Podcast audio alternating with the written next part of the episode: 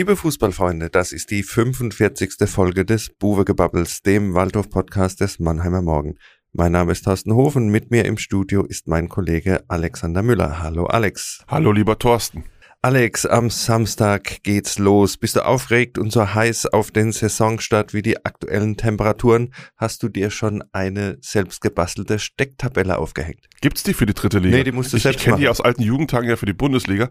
Ja, aber dritte Liga müsste man sich dann selber so die Raute draufmalen oder was? Genau, musst du selbst machen. Ja. Ich höre Also- raus, du hast es noch nicht gemacht. Nein, ich hab's, ich hab's noch nicht gemacht. Ich finde aber grundsätzlich ist es mit der, mit der Vorbereitung so, wie wenn du auf ein Konzert gehst und da spielt halt die Vorband. Die guckst du dir halt so an und denkst dir, ja, ist ja jetzt ganz nett, aber man wartet ja schon auf den Hauptakt, damit es dann endlich richtig losgeht. ja? Und, Dann- so, und so ist die Stimmungslage, glaube ich. Dass es knallt. Dass es knallt endlich. ja. Ja. Aber es kann auch mal passieren, dass der Stecker gezogen ist. Ist, in seltenen Fällen soll ja auch die Vorband besser sein als die Hauptband, aber das soll, soll auch schon vorgekommen sein. Damit wären wir so ein bisschen äh, mit Blick auf die Vorbereitung.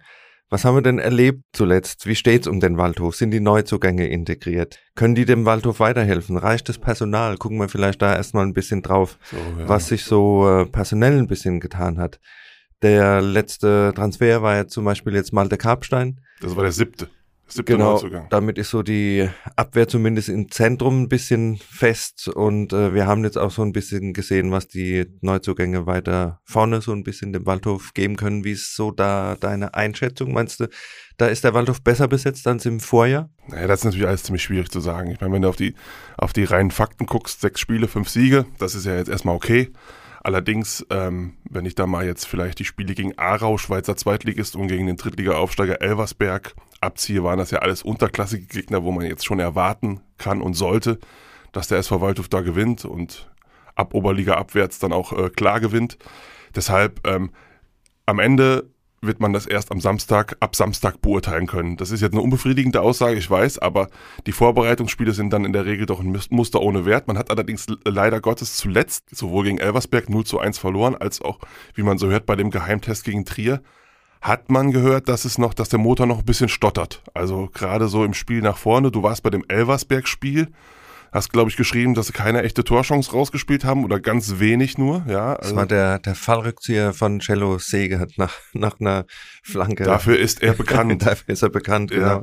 Ja. Also von daher, äh, man, man, wird, man wird halt sehen müssen, jetzt die, die letzte Trainingswoche, Samstag gegen Viktoria Köln, die letzte Trainingswoche wird es jetzt darum gehen, Spritzigkeit, Frische reinzubekommen, vielleicht nochmal an den letzten Abläufen ein bisschen zu feilen. Und dann geht's los und danach am Samstagnachmittag um 16 Uhr sind wir ein bisschen schlauer, was die Form angeht. Vorher ist es wirklich schwer zu beurteilen. Ja, absolut. Also wir müssen sagen, oder wir haben uns ja durch die äh, ganzen Testspiele auch so ein bisschen durchgekämpft. Wir waren ja dabei, also ich war dabei in Hettesheim, ich war bei Kurpfalz Neckarau und äh, das sind dann wirklich Muster ohne Wert, hat auch Trainer Christian Neidhardt Ja, ich war bei Arminia Ludwigshafen, die spielen in der Oberliga, die hatten zweimal trainiert. Die konnten ab der 70. Minute konnten die kaum noch laufen. Also was willst du da für Schlüsse Wie rausziehen? gesagt, Trainer Christian Neidhardt hat da auch im, im Trainingslager so ein bisschen eingeräumt. Das sind wirklich, äh, da, da, wir fragen dann immer, was nimmt man mit aus so einem Spiel? Das Einzige, was du mitnehmen kannst, hat er gesagt, ist, wie sich die Spieler präsentieren, ob sie wollen, ob sie nochmal Gas geben, auch wenn es heiß ist und so weiter. Aber du hast halt einen Gegner, der hinten drin steht. Du wirst, du kannst deine Abwehr äh, gar nicht trainieren, weil du da gar nicht gefordert wirst. Du läufst dann ständig an gegen elf Leute, die hinten drin stehen. Das äh, bringt natürlich auch deine deine offensive Abläufe nicht so zum Tragen, wie das äh, gegen einen anderen Gegner hast. Also insofern sind diese Spiele natürlich so wichtig, damit du dich präsentieren kannst äh, in der Region, damit du ein bisschen Mentalität zeigen kannst, dass du halt vielleicht dann, wenn du das vierte Tor gemacht hast, auch noch das fünfte machst und dann nicht komplett auf Sommerfußball umschaltest. Aber rein spielerisch äh, hast du da jetzt nichts gesehen. Aarau war tatsächlich ein, ein Test, erste Halbzeit vor allen Dingen. Da hat man auch gesehen, wo es ein bisschen hingehen kann. Das war spielerisch ganz passabel, aber du hast Elversberg angesprochen, das habe ich mir auch angeschaut, das war relativ schlimm. Also da ging gar nichts nach vorne. Du hast dann zwar gesehen, äh, es war eine Formation in der ersten Halbzeit, zweite Halbzeit dann auch komplett durchgewechselt, die am Samstag wahrscheinlich so nicht spielen wird, wobei die erste elf, sage ich mal so sieben, acht Spieler bestimmt dabei waren, die wir am Samstag wieder auf der Startformation auf dem Spielberichtsbogen sehen. Aber da hat äh, spielerisch gar nichts nach, nach vorne gepasst und äh, auch die, ja, die Entschuldigung, wir haben jetzt das Trainingslager in den Beinen gehabt. Ich war ja dabei im Trainingslager, das waren sechs Einheiten, zweimal nachmittags frei. Also es wird auch hauptsächlich taktisch gearbeitet. Der große physische Anspruch war ja da jetzt gar nicht mehr mhm. da. Ich denke, äh, zu Hause hätte man einen ähnlichen Umfang absolviert. Kannst du nicht ganz gelten lassen, dass es nur Müdigkeit war. Es war einfach auch ein bisschen. Wirfst du den Jammerei vor, dass sie würden jammern? Nee, das, das würde ich gar nicht sagen. Klar, wenn du eine Woche zusammen bist und nur Fußball und du hängst die ganze Zeit aufeinander, irgendwann ist es dann auch mit dem Kopf, ja. Und dann. Ja, hatten die keine Playstation dabei? War Playstation verboten? Nö, die waren dann mittags äh, im Schwimmbad und haben sich beim Beachvolleyball den Ball auf die Nase gebrettert. Was für so. ein trauriges, tristes Leben, ja. mein lieber Mann. Also ich denke, nee, ja. Karten, Kartenspiel war auch irgendwie hoch im Kurs dann am freien Nachmittag. Aber äh, ja, ich glaube, du kannst nicht alles auf das zurückzuführen. Und auch, was man gehört hat vom letzten Test gegen Trier, der soll ja spielerisch auch nicht so glänzend gewesen ja. sein, auch wenn er natürlich geheim war und wir die Information nur aus, so aus, zweiter Hand hatten. Äh, da siehst du aber, dass es äh, natürlich nicht so einfach wird wie gedacht dieses Jahr. Du hast einen neuen Trainer, der eine neue Spielidee hat, der anders spielen will, der nicht nur Umschaltspiel will, sondern der von hinten, das siehst du bei den Tests äh, über den Torwart von links nach rechts, über die Viererkette, das Spiel nach vorne tragen will, ins Mittelfeld auf allen Phasen, dementsprechend die Dominanz da haben möchte. Und wie gesagt, neue Spielideen, neues Personal an zentralen Stellen. Fußball ist ein relativ komplexes Spiel, ja. Das wird oft vergessen. Man denkt immer, die kicken den Ball nach vorne und irgendwie machen dann einer rein. Da geht es um Abläufe, da geht es um Eingespieltheit. Das wird, das wird kein, kein Selbstgänger von Anfang an. Und genau, du hast dann ja. noch die personellen Probleme, die jetzt da am, am Himmel stehen, zum Beispiel auf der, auf der rechten Abwehrseite. Das ist alles, äh, ja, wird nicht so einfach, wie man es vielleicht denken könnte. Ein Start mit Fragezeichen. Ne? Ich, ich glaube auch, die, die größte Frage, die jetzt in den ersten Wochen der Saison äh, beantwortet werden muss, ist, inwieweit die Mannschaft diesen neuen Neidhardt-Stil schon so adaptiert hat. Ne? Also beim, beim, bei Patrick Löckner ging es ja häufig schnell äh, und in die Tiefe sollte es ja gehen, Umschaltmomente suchen. Und wenn es jetzt ein bisschen mehr in, in Richtung Dominanz und Ballbesitz Fußball geht, ist es schon ein, ein, ein größerer Stilwechsel. Das darf, das darf man jetzt nicht unterschätzen, ja. Also, wie du schon sagst, und da, bis da die Abläufe stimmen, vielleicht dauert es auch noch ein paar Wochen. Und dann müssen sie sich halt durch die ersten Wochen der Saison hangeln und zumindest Ergebnisse erzielen. Ja, wie gesagt, äh, man muss sehen, die taktische Grundformation ist zunächst mal dieselbe, ja. aber die Idee, die dahinter steht, ist, ist eine andere. Ja, also es soll von, von hinten tatsächlich schon aufgebaut werden. Und da können wir jetzt vielleicht auch mal die, die Neuzugänge so ein bisschen konkret ansprechen. Wir haben in der Innenverteidigung zum Beispiel Julian Riedel, der aus äh, Rostock gekommen ist mit äh, Bentley Baxter Bahn und bei ihm ist mir aufgefallen, äh, Testspiel Hettesheim, das Gegentor verschuldet durch einen schlampigen Pass, einen schlampigen Querpass, auch gegen Elversberg, der Ballverlust in der Vorwärtsbewegung, äh, der dann äh, unserem lieben Kevin Coffey das 1 zu 0 ermöglicht hat. Also, der trifft immer. Der trifft immer, Hauptsache, wenn er nicht das Waldhof-Trikot anhat, dann trifft ja. er immer, genau. Da waren schon so ein bisschen äh, Konzentrationsmängel, sage ich mal, wobei er eigentlich mit seiner Zweitliga-Erfahrung schon den äh, guten Jesper Verlat, der nach München abgewandert ist, ist, ersetzen sollte. Genau, das wollte ich gerade sagen, das ist die Benchmark. Also die Benchmark ist Jesper Verlat in Topform, traue ich ihm auch zu. Hat letzte Saison jetzt nicht so viel gespielt, aber hat in der, in der Rostocker Aufstiegssaison war, war er Stammspieler. Ähm, ich glaube, der war, er war in der Vorbereitung auch krank. Korrigiere mich, mal eine, mal eine Woche oder zwei war, war mal ein bisschen raus. Das heißt also, der braucht vielleicht auch noch den Rhythmus und dem muss man vielleicht auch die, die paar Wochen dann zugestehen. Ja, vielleicht ist der jetzt gegen Viktoria Köln noch nicht bei 100 Prozent, aber dann halt irgendwann im September. Also, aber unterm Strich glaube ich, dass der schon das Format hat, da äh, neben Seger äh, Stamminnenverteidiger zu spielen. Dann rücken wir eine Linie vor ins Mittelfeld. Da haben wir zum Beispiel äh, den schon angesprochenen Baxter Bahn, der mich in den Testspielen sehr überzeugt hat, auch wenn es gegen niederklassige Gegner ging.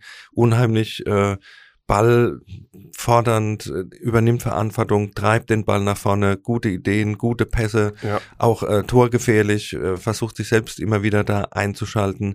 Ich denke, da und auch mit Berghand Hass haben wir auf jeden Fall einen Zugewinn, wenn wir zum Beispiel jetzt mal sehen, wer ist weggegangen, äh, wie jetzt äh, Sagiri, der jetzt zu Viktoria Köln zurückgegangen ist. Ja. Ich denke, dass wir da auf jeden Fall ein, ein Upgrade haben auf diesen Positionen. Genau. Und äh, da muss man sehen, wo äh, Bahn dann zum Beispiel spielt, stellt man ihn neben Höger und hat dann die, die Ja. Variante, dass er ein bisschen offensiver, aber trotzdem noch äh, das Zentrum ein bisschen dicht machen kann oder rückt er weiter vor. Das haben wir in den Testspielen Ich wollte gerade sagen, dass dass er die in dieser Testspieler haben so die Fingerzeigrichtung, dass er, dass er eher Zehner spielt und an, an der Högers Seite jemand anders noch Ja. sp- äh, spielen wird. Genau, wobei du dann sehen musst, wo stellst du Berghantas hin, der auch äh, vom Spielerischen, wenn du da jetzt wieder siehst, wer ist gegangen, Boyamba, äh, und du hast jetzt Berghantas dazu bekommen, ist auch ein Upgrade in, in meinen Augen, weil er einfach ballsicherer ist, weil er stabiler ist. Bei Boyamba haben wir oft gesehen, hat seine Momente, aber auch von der Stabilität und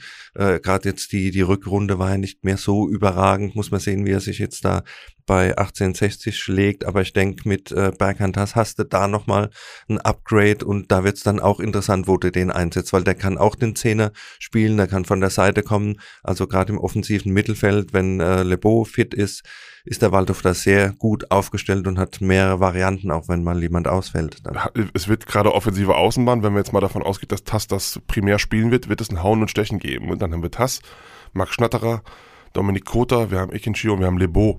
Also das sind halt fünf Leute, die, die auf diese zwei Positionen dann drängen, ja. Und äh, das ist einerseits gut für Neidhardt, weil er natürlich viel variieren kann und einen Trainer mal, äh, einen anderen Trainer mal vor eine neue Aufgabe stellen kann, weil der nicht weiß, wer, wer da auf der Außenbahn spielt. Aber es kann natürlich das alte Lied auch zu Unzufriedenheit führen, wenn dann Leute, die den Anspruch haben, Stammspieler zu sein, nur auf der Bank sitzen. Absolut. Und äh, wenn wir dann jetzt noch eine Reihe nach vorne gehen, da sehe ich im Moment noch das, die größte Baustelle im Sturm. Wir haben mit Martinovic und mit Sohm eigentlich nur zwei gelernte Stürmer.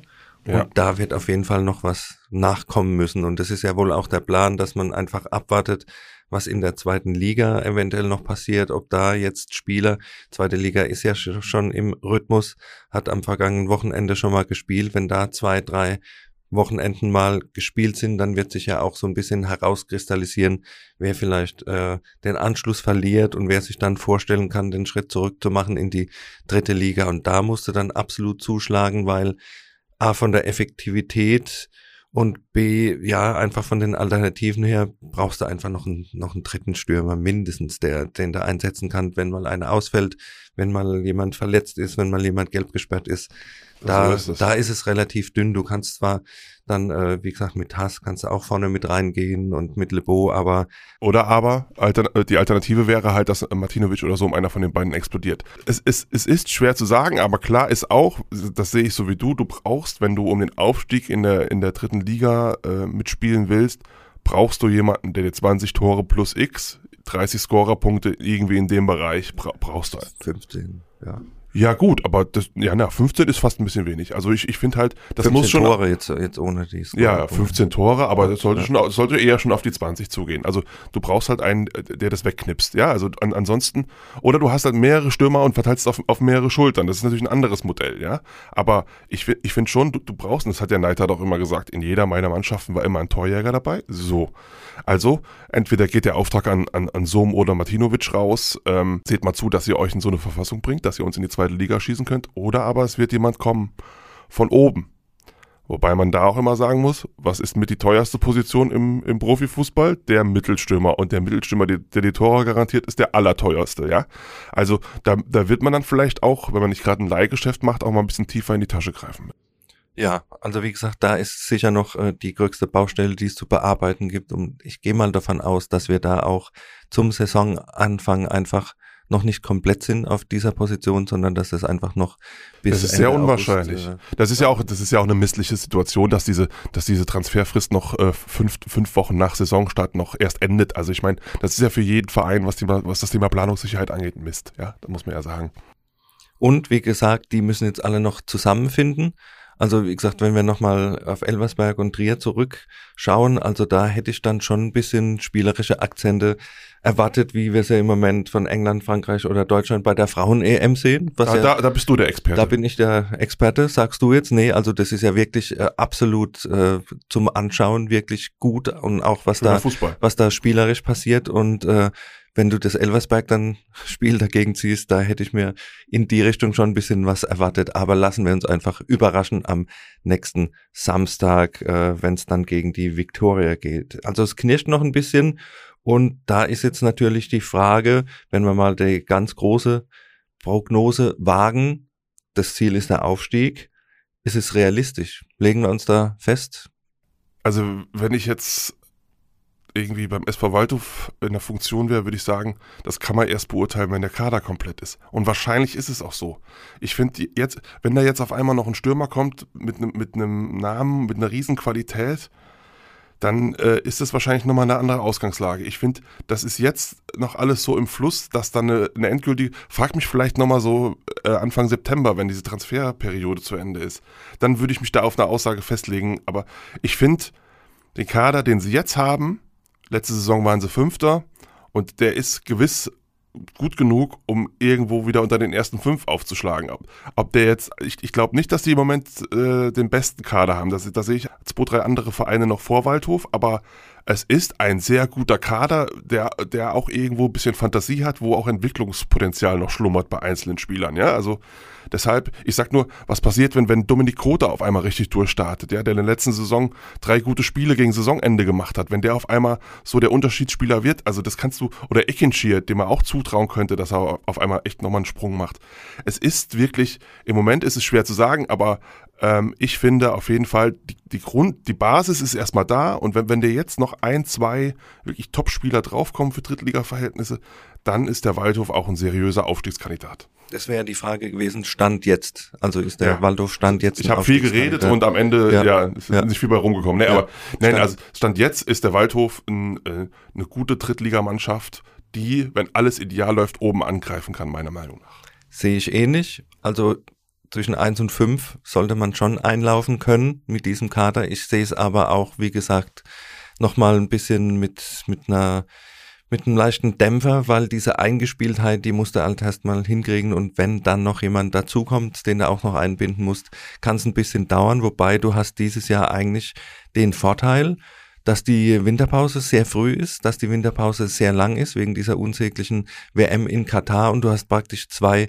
Spielzeiten und äh, ich könnte mir vorstellen, dass es so läuft wie in der Corona-Saison. Du hast eine lange Pause, es wird alles nochmal ein bisschen auf Null gestellt und du kannst in dieser zweiten Hälfte tatsächlich vielleicht auch nochmal, wenn du ein bisschen Anschluss verloren hast, in Anführungszeichen, dass du nochmal das Feld von hinten aufrollen kannst, einfach, dass du nochmal. Kann ja auch genau andersrum sein. Das, kann genau andersrum dass, sein. Im November, äh, Oktober, November fünf Spiele am Stück gewinnst, dann ja. ist Pause. Das kann genauso andersrum ja, also passieren, aber du hast nochmal diese Zweiteilung, das wird ganz interessant, wie das, stimmt. wie das, das abläuft, haben, wie das abläuft mhm. dieses Jahr. Mhm, mhm. Und ich könnte mir schon vorstellen, dass Mannschaften, die du vielleicht schon fast ein bisschen abschreibst, wenn die nochmal einen Lauf kriegen in dieser zweiten Hälfte, wenn die mehr zusammengewachsen sind und da zähle ich dann halt auch einen Waldhof dazu, weil sich das ein bisschen finden muss, dass denen das vielleicht entgegenkommt, wenn sie nochmal eine zweite Saisonhälfte haben, wo sie dann mit, mit mehr Eingespieltheit, mit mehr Zusammenhalt, mit mehr Schon, ja. Abläufen vielleicht dann nochmal rankommen können. Also ich würde sie nicht abschreiben, wenn es jetzt bis zum Ende der Winterpause vielleicht nicht so läuft, wie man sich ja. äh, vorstellt. Wobei das, was du jetzt gerade gesagt hast, gilt natürlich für die Zweitliga-Absteiger Dresden, Ingolstadt, Aue, die ja einen großen personellen Umbruch hatten natürlich erst recht. Also die, die könnten natürlich im, im neuen Jahr dann nach, mit Anlauf und mit einer richtigen Vorbereitung und mit äh, Automatismen, die funktionieren, genauso eine, eine Serie hinlegen. Also nun, aber wir werden sehen. Da sind wir schon bei der nächsten Frage. Favoriten für die Saison. Du hast letzte Woche da eine schöne Analyse geschrieben. Du hast äh, mal geguckt auf 60, auf Dresden, auf Aue, auf Osnabrück und so weiter. Wen siehst du da eigentlich äh, vorne dabei? Ja, also wenn es da, danach gehen würde, wer die größten Töne spuckt, müssten ja eigentlich die Münchner Löwen, Löwen Wir feiern nächstes Jahr ja, genau. an dieser Stelle. Der und, Trainer Kölner hat sich auch so ein Fanfest, hat er sich hingestellt, Leute, nächstes Jahr im Mai kommt er wieder vorbei, dann feiern wir hier was Großes. Hm, also das ist ja nochmal über dem, was, was der Waldhof so an Zielen vorgegeben hat. Also wirklich, äh, ist natürlich so, äh, Löwen haben sich gut verstärkt, Löwen haben äh, relativ wenig Leistungsträger abgegeben, die haben den Neudecker nach Saarbrücken, aber ansonsten ist es halt relativ zusammengeblieben. Und haben natürlich das große Plus, gleicher Trainer, die haben nicht diese, diesen Umbruch, die haben nicht diesen, diesen neuen Stil, der da vielleicht äh, noch adaptiert werden muss. Erst bei Felat, Boyamba, zwei gute Transfers, die sind auf jeden Fall ähm, ein Kandidat für oben, aber die sind natürlich jetzt nicht äh, dem, dem Waldhof äh, weit enteilt, wie sie, wie sie, glaube ich, so ein bisschen äh, denken. Ja, also die sind, die sehe ich so, wie Saarbrücken sehe ich die so auf Augenhöhe mit Waldhof Stand jetzt, ja. Also, und dann kommt dann vielleicht noch ähm, so, so eine Mannschaft wie Osnabrück, Wien Wiesbaden und ein Überraschungsteam. Das sind so die, also die, die letzte Saison schon dritte Liga gespielt haben. Und äh, bei den Zweitliga-Absteigern wird man halt abwarten müssen. Also ähm, am, am imposantesten eingekauft hat der eindeutig FC Ingolstadt. Also die haben zum Beispiel Pascal äh, Testro, den äh, Topscorer von Sachsenhausen, aus dem laufenden Vertrag rausgekauft mit Ablöse, sechsstellige Ablösesumme. Ja, da müssen sie, da müssen sie einige Audis für verkaufen in Ingolstadt, damit sie das wieder drin haben. Aber nun denn. Ähm, und bei Dresden und Aue ist halt frappierend, dass die personellen Umbruch haben, beide so in, in dem Bereich 15 Spieler äh, ausgetauscht im Kader, beide neuen Trainer. Bei Dresden ja bekanntermaßen äh, Impfskandal Markus Anfang unterwegs jetzt, hat einen neuen Job bekommen und da wird halt das zum Tragen kommen, die werden halt noch ein bisschen brauchen. Also zum Beispiel Aue kommt am dritten Spieltag hier ins Karl-Benz-Stadion, englische Woche, mittwochs abends. Das ist für den SV Waldhof ein sehr guter äh, Termin, also die dann zu bekommen. Weil bei Aue ist es ja auch so, die waren, glaube ich, sechs Jahre am Stück in der zweiten Liga haben dementsprechend natürlich eine wirtschaftliche Substanz. Mit den ganzen Fernsehgeldern, die die über die Jahre eingenommen haben, wurde die auf jeden Fall ähm, zu den Favoriten dazuzählen mussten. Sprich, kurzum, die drei Absteiger auf jeden Fall mit einer kleinen Präferenz zu Ingolstadt. Die würde ich am höchsten einschätzen. Und ich würde Aue da am wenigsten einschätzen. Den traue ich auch ein Schicksal zu, wie es wie es Würzburg vielleicht nicht ganz so extrem, aber dass die auch mal schön ins Mittelfeld abrutschen können. Könnte sein. Ich meine, weißt du, wann das Auswärtsspiel ist? Im Februar. Mm, okay. Es ist genau so gekommen, wie wir uns gewünscht haben. Schön im Schnee ins also, Da können wir hier in den, in den Dienstwagen ein paar Schneeketten reinlegen. Ne? Wunderbar. Kommen wir zu unserer Lieblingsrubrik, den drei Fragezeichen. Zunächst zum Flop der Woche. Alex, was meinst du? Ja, Flop der Woche, Flop der vergangenen Wochen. Der, der SV Waldhof steht halt ein paar Tage vor dem Saisonstart ohne, ohne gelernten, fitten Rechtsverteidiger da. Das ist halt ein bisschen misslich, ja. Kann, kann man nicht anders sagen. Konnten sie jetzt auch nichts für, ist halt jetzt ein bisschen dumm gelaufen. Johannes Dörfel haben sie verpflichtet, der hat sich dann gleich so eine Kniereizung abgeholt, so irgendwas an der Patellasehne hat er, glaube ich. Und dann äh, Willi Sommer, wann Elversberg war, glaube ich, dieser kleine genau, Muskelfaserriss, genau, ja. ja. Und jetzt steht man da und wird wahrscheinlich gegen Viktoria Köln, wenn Dörfler nicht noch irgendwie fit wird, Wobei, der hat auch so wenig mittrainiert, ist eigentlich unvorstellbar, dass er spielt. Wird mal da jemanden hinstellen müssen, ja, wo der Neidhardt dann sagt, du probierst es jetzt mal da auf der Seite. Das riecht also ein bisschen nach Improvisation. So ist es. Und äh, die Testspieler, die da waren, die hat man ja alle wieder äh, weggeschickt. weggeschickt, weil man gedacht hat, mit dem zwei kommt man hin. Wird man sehen, wie sich das am Samstag ausspielt. Ja, ich, ich, ich gehe davon aus, dass, also meine Prognose ist, dass der Julian Riedel nach außen rückt und der Gurke in die Innenverteidigung. Das ist eigentlich das, was am naheliegendsten ist. Hm? Warten wir es ab. Kommen wir zum Top der Woche. Also meiner Meinung nach die Verpflichtung von Malte Karpstein von den Offenbacher Kickers, weil, wie gesagt, der Waldhof hat schon gute Erfahrungen gemacht mit Spielern aus Offenbach, mit äh, Jan-Hendrik Marx zum Beispiel. Äh, Gerrit Kohlke kam auch von den Offenbacher Kickers und wir haben jetzt praktisch. Würdest du so weit gehen, dass der SV Waldhof Kickers Offenbach mag? Hm, das wäre jetzt vielleicht etwas übertrieben, okay. aber um sich da zu bedienen, ich glaube. Ach so, äh, die Leute, die die besten Spieler ja, wegkaufen. Rafael Garcia, auch aus Offenbach gekommen. Nein, das war andersrum. Thomas. Nee, er ist nach Offenbach gegangen, der, so rum. Den der, hat man jetzt wieder, wieder ja, abgegeben, genau. Ja. Also die, die, der Austausch ist da durchaus gegeben. Aber was zum Top der Woche führt, meiner Meinung nach, ist, dass wir die Innenverteidigung jetzt mal komplett haben und dass du jetzt auch dich hinlegen kannst, mal ruhig schlafen, falls jemand eine gelbe Karte hat oder verletzt ist und ja. dass man dann doch immer wieder jemand in der Hinterhand hat, den du da un, ohne, ohne Bedenken einfach in die Innenverteidigung stellen kannst. Malte Karpstein hat ja bei Energie Cottbus angefangen. Damals hat Pele Wollitz über ihn gesagt, der hat das Potenzial zum Bundesligaspieler. Er hat eine unfassbare Spieleröffnung, hat auch einen linken Fuß, was auch äh, immer, immer ganz nett ist, wenn man in Innenverteidigung auch einen hat, der mit, mit links mal Spieler öffnen kann.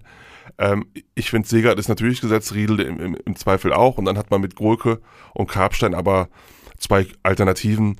Ja, äh, Gurke hat man immer wieder mal einen Patzer drin, aber im Endeffekt, wenn er sich auch stabilisiert, dann sind es, sind es auch zwei, zwei sehr gute Drittliga-Verteidiger. Also da machst du nicht viel falsch. Kommen wir zum Kuriosum der Woche.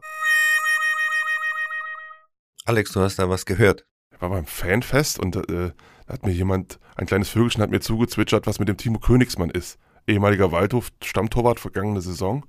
Und ähm, wie ich gehört habe, soll er seine Karriere beenden. Und was macht er jetzt? Er wird jetzt Versicherungskaufmann. In die Versicherungsbranche wechselt er. Das ist ein sehr interessanter Wechsel. Ich meine, Timo Königsmann Du weißt ja, der hat ja eine, der hat ja auch eine, eine Vergangenheit als U-Nationaltorwart. Also der hat, ähm, äh, ich glaube, mit der U17 war er bei der EM 2000, lass mich nicht lügen, 2014. Also dem wurde auch eine, eine relativ äh, große Karriere äh, prognostiziert. Und ich meine, er war jetzt Stammtorwart beim Waldhof. Also der hätte natürlich mal mindestens in der dritten Liga bestimmt noch einen adäquaten äh, Verein gefunden. Aber er hat jetzt gesagt, ich habe jetzt genug. Ich habe jetzt genug und jetzt mache ich was Seriöses, oder? Ja, wenn du das äh, als seriös bezeichnen willst, Versicherungsvertreter. Ja, jetzt, aber jetzt kriegst du, morgen kriegst du Zuschriften. Sei vor, sehr vorsichtig jetzt. Hüte deine Zunge. Absolut. Ja. Und äh, die Frage ist, würdest du von Timo eine Versicherung kaufen? Ich meine, er war jetzt nicht so der Lautsprecher, er gehört ja so ein gewisses Verkaufstalent ja, ich, auch dazu. Also er, er, macht auf, auf mich auf jeden Fall nicht so den Eindruck, als, äh, als würde er mich linken wollen. Also ich, ich würde ihm jetzt schon halbwegs vertrauen käme auch auf die Versicherung an, oder? Zum Beispiel äh, gegen zu viel Arbeit, äh, gegen Beleidigungen im Fanforum oder gegen lange Auswärtsfahrten mit Schneeketten. Ich wusste gar nicht, dass man, dass man gegen Beleidigungen, gegen, wenn man sich gegen Beleidigungen versichern lassen könnte, da, da, da würde ich echt mal überlegen, ob, ob ich das mache. Ja? Also wir schreiben Timo mal an, was er da so im Angebot hat. Okay, alles klar. Gut.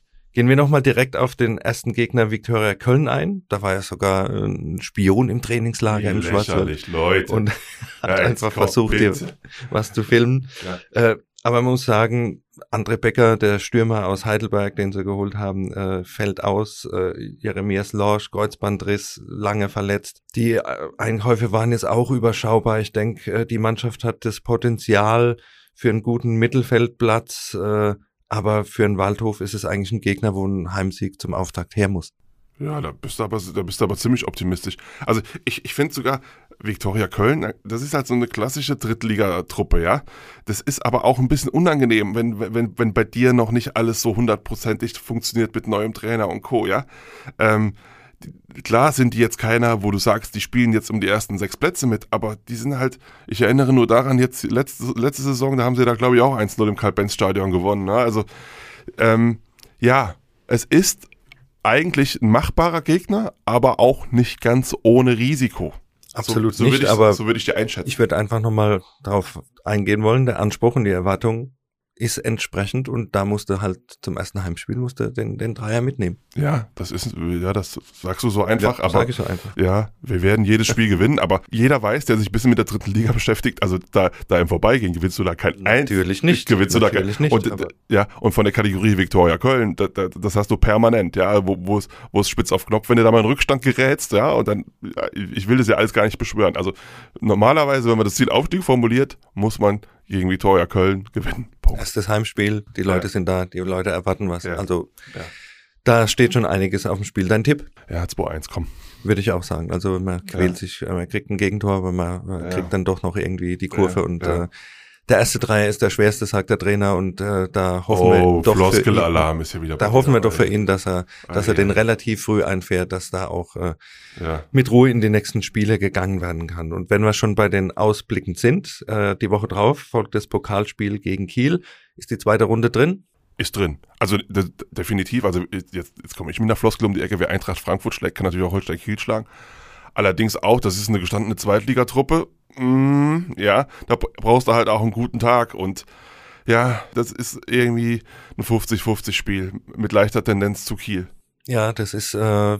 da wird auch das Stadion nicht so voll sein natürlich wie gegen. Ja, aber äh, fünfstellig sollte das schon werden, ne? sonntagsabends. Ja, ja, ja, ja, aber wie gesagt, Kiel ist jetzt nicht so ein Gegner, der so zieht. Die Begeisterung beim Waldhof hielt sich ja auch in Grenzen, aber man sagt ja auch, es ist sportlich machbar. Also, aber du hast natürlich gegen so Zweitligisten immer die Gefahr, dass die Qualität halt da vielleicht der den Ticken besser ist und die sind jetzt auch schon im Rhythmus, haben jetzt dann schon zwei Ligaspiele in den Beinen und äh, ja. das ist natürlich eine andere Konstellation wie letztes Jahr gegen Frankfurt, die praktisch mehr oder weniger aus der Vorbereitung gekommen sind und äh, da auf dem auf dem falschen Fuß erwischt wurden im Karl-Benz-Stadion. So also bin ich bei dir.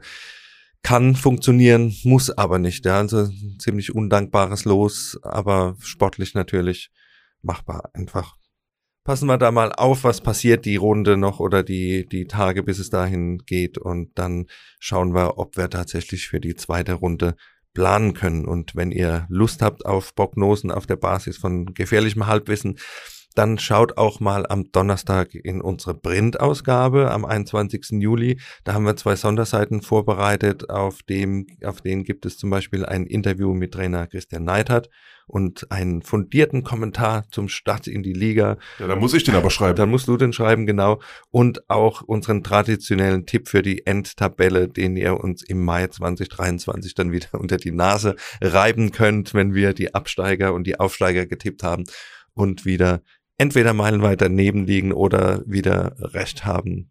Da müssen wir einfach mal gucken. Da gehen wir mal nachher in uns und tippen das mal einfach durch. Ja, das war's dann auch schon wieder und wir verabschieden uns bis zum 3. August nach dem Pokalspiel gegen Holstein Kiel und schauen unter anderem darauf, ob wir dann tatsächlich für die zweite Runde im DFB-Pokal planen können. Bis dahin freuen wir uns wie immer auf euer Feedback und weitere Ideen. Schreibt am besten an podcast.marmo.de, folgt uns auf Facebook und Instagram und am besten lasst ihr ein Abo da, damit ihr auch in Zukunft keine Folge mehr verpasst. Also tschüss, bis zum nächsten Mal. Bleibt gesund, euer Thorsten Hof. Und tschüss von Alex Müller.